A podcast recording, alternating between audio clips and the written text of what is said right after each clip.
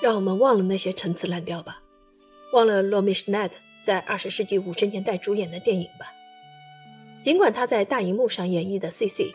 美丽、独立、挑衅，其充满悲剧性的命运在欧洲诡谲的政治斗争中游刃有余，令无数人倾倒不已。电影以童话故事开头，似乎试图以威尔第式的悲剧作为结尾，最终产生了轻歌剧式的效果。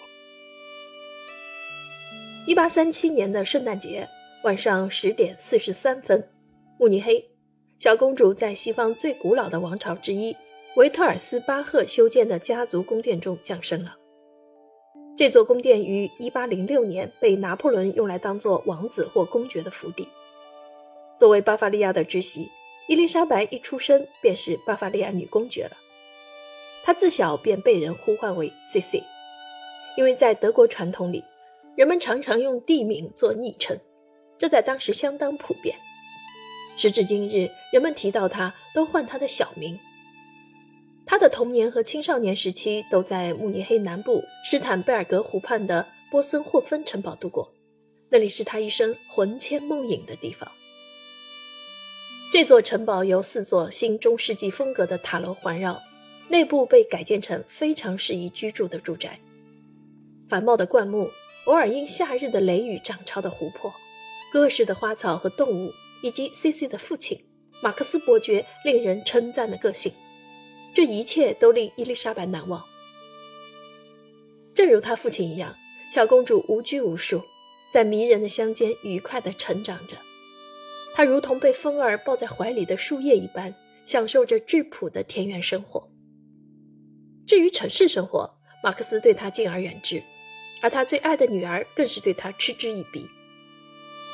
C.C. 听着簌簌的泉水声，望着天上千姿百态的云彩，将林中的树木当作自己最忠实的伙伴。她恰如莎士比亚作品中捍卫自由权利的女主人公。她有时会很不高兴，因为秋日的狂风迫使她不得不同自己的七个兄弟姐妹离开乡间，返回慕尼黑。马克思没有为讨好路德维希一世做出任何努力。她是国王的妹夫，却没有贵族血统，而且丝毫不遵守礼仪。Cici 倒是不大介意。当看见自己的母亲路德维卡因为丈夫的荒唐行径而询问上帝的时候，她报以大笑。在去埃及的路途上，马克思竟然以为可以在金字塔顶端弹奏奇特拉琴。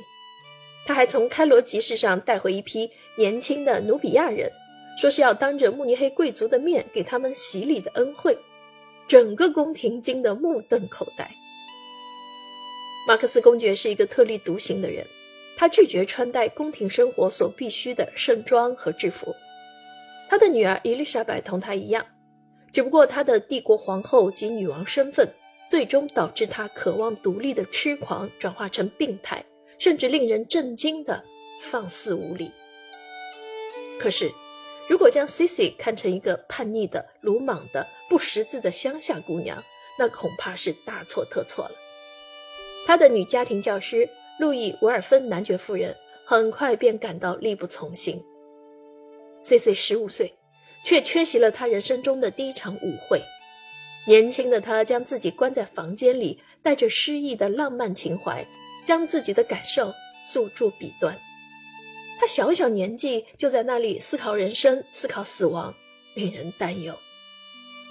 C.C. 写的诗都十分哀伤，他早年的一首诗中记述了一段不愉快的恋情，在这个年纪，他们的感情是纯洁且坚定的，但是多么令人扼腕啊！小男孩最后离开并死了，通过写诗。他无声地表达自己的苦痛。命运捉弄了他，理查德。天哪，他已经不在，丧钟已敲响。上帝啊，请你怜悯我吧！多么无助的祈求啊！C C 沉溺在忧思中不能自拔，他幽闭自己，对死亡的思考沉重地占据着他的思想。一年以后，也就是同他的表兄弟们见面的前夜，另一位亲人去世的噩耗使他深受打击。他的字里行间充满了悲痛。哦，为什么我不曾一同死去呢？如你一样，去往天堂。这位年轻的女孩不会弹琴，这是她母亲经常埋怨她的缺点之一。但她知道如何承受痛苦，因为他是维尔特斯巴赫家族的后代。这个家族以他们狂热的灵魂和颇具争议的名声而闻名。